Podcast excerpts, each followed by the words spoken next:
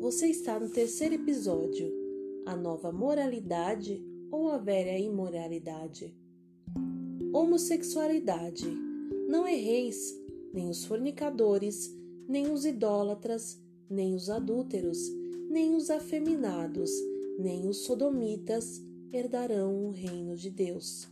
1 Coríntios, capítulo 6, versículo 10. Com o homem não te deitarás como se fosse mulher. Abominação é. Levítico, capítulo 18, versículo 22. A homossexualidade é a atividade sexual entre dois homens. Deus a condena.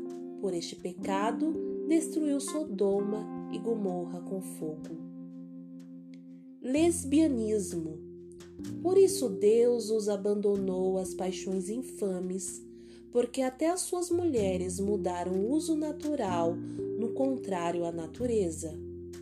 E semelhantemente também os homens, deixando o uso natural da mulher, se inflamaram em sua sensualidade uns para com os outros, homem com homem, cometendo torpeza e recebendo em si mesmos a recompensa que convinha ao seu erro. Romanos, capítulo 1, versículo 26 ao 27. O lesbianismo é a atividade sexual entre duas mulheres. Deus o condena. Bestialidade. Nem te deitarás com um animal para te contaminares com ele, nem a mulher se porá perante um animal para juntar-se com ele. Confusão é. Levítico, capítulo 18, versículo 23.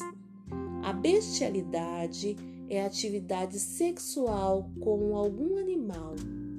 Deus o condena.